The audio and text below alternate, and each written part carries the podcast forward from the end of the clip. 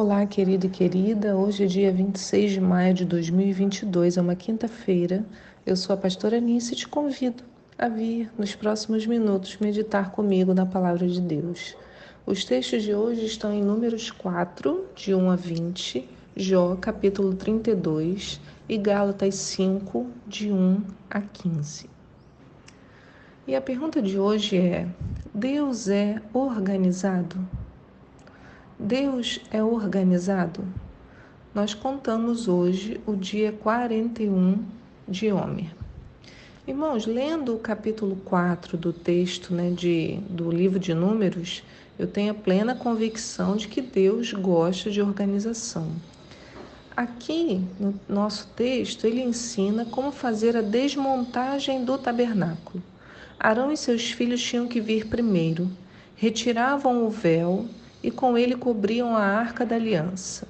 Depois a cobriam novamente com uma cobertura de couro e em seguida outro pano por cima de azul celeste. E assim Deus vai dando instruções claras a respeito do cuidado que se deve, deveria ter com todos os utensílios do templo, do templo, né, do tabernáculo. Deus vai dando uma orientação de item a item. Então, primeiro se desmontava a arca, depois a mesa de oblação, depois o candelabro, depois o altar de incenso, depois os objetos que eram utilizados no serviço do santuário, depois o altar do holocausto, e tinha o Eleazar que ficava responsável pelos óleos, pelos perfumes, pelas oblações, de também guardar tudo isso. Bem, só que ele fala isso um pouco antes, no verso 4, ele diz assim: Este será o serviço dos filhos de Coate na tenda da reunião. Eles se encarregarão das coisas santíssimas. Então, este será o serviço dos filhos de Coate na tenda do encontro, zelar por todas as coisas santíssimas.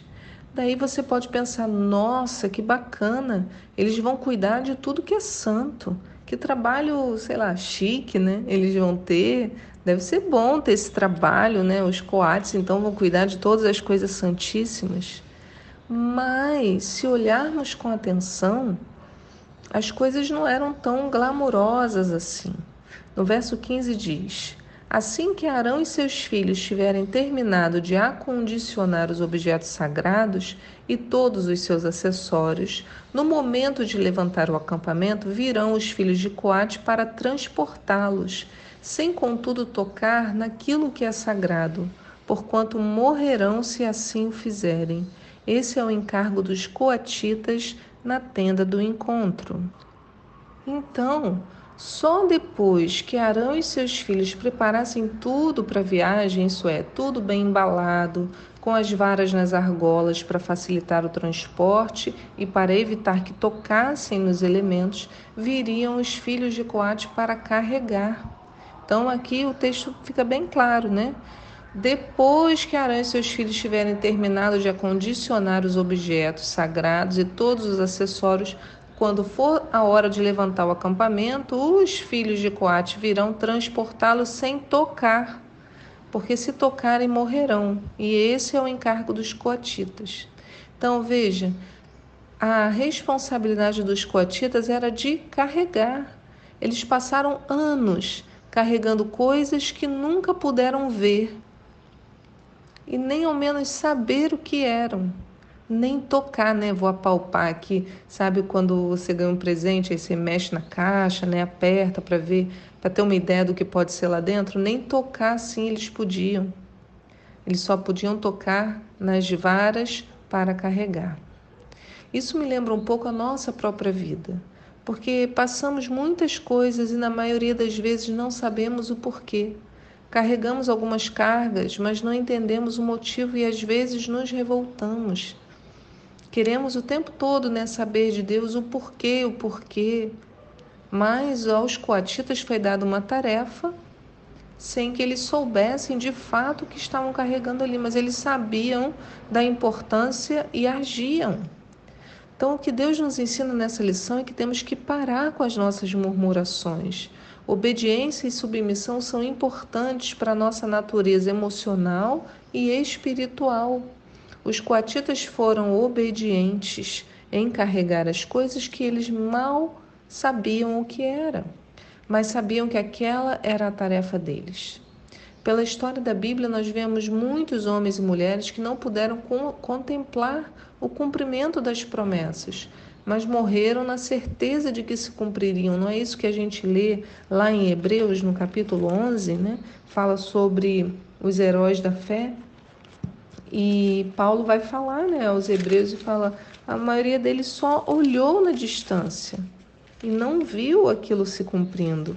Né? Eles não conseguiram ver. Ele diz assim: ó, na fé, todos esses morreram sem ter obtido a realização da promessa depois de tê-la visto e saudado de longe, depois se reconheceram estrangeiros e peregrinos nessa terra.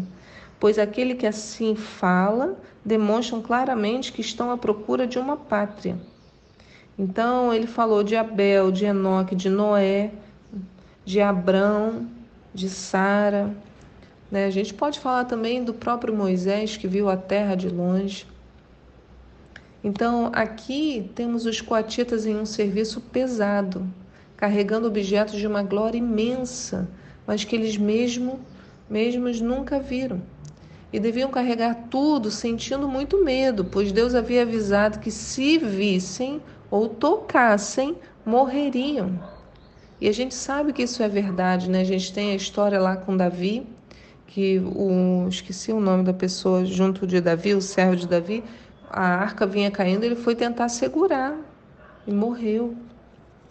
Né? Então, como veremos nos outros capítulos de Números, os coatitas eram os últimos a deixarem o acampamento, pois tinham que carregar tudo. E quando chegassem na próxima parada, o tabernáculo já deveria estar pronto para que eles colocassem o objeto. Então, eles eram os últimos, saía todo mundo ontem, né? Acho que foi ontem que eu expliquei a organização da saída, cada tribo saía por uma vez sob uma bandeira, né? Então a, a tribo de Judá, com mais outras duas tribos unidas a ela, saíam primeiro, depois as outras, por fim, por último, os coatitas carregando esse peso todo. Né? No verso 19 de Números é, 4, diz assim: Fazei, pois, assim com eles, a fim de que vivam e não morram ao se aproximarem dos objetos santíssimos. Arão e seus filhos virão e designarão cada um dos coatitas para seu serviço e seu encargo. Serão assim impedidos de entrar e de contemplar, ainda que por um momento, as coisas sagradas, pois morreriam. Então, era uma medida de proteção também para eles. Né? Não sei qual é a carga que você tem carregado. Às vezes, em algum ministério, a gente quer saber de todas as coisas e tem coisas que não devemos saber. Assim como para os coatitas, né? carregar o que o Senhor põe nas mãos é uma honra enorme, ainda que não saibamos bem o que é. Pois, em muitos casos, saber determinadas coisas poderia significar nossa morte, já que não estaríamos preparados. Manter a obediência e eliminar a murmuração só pode nos trazer uma grande saúde. Então, às vezes, Deus nos coloca em uma função e a nossa função é se resume àquela parte.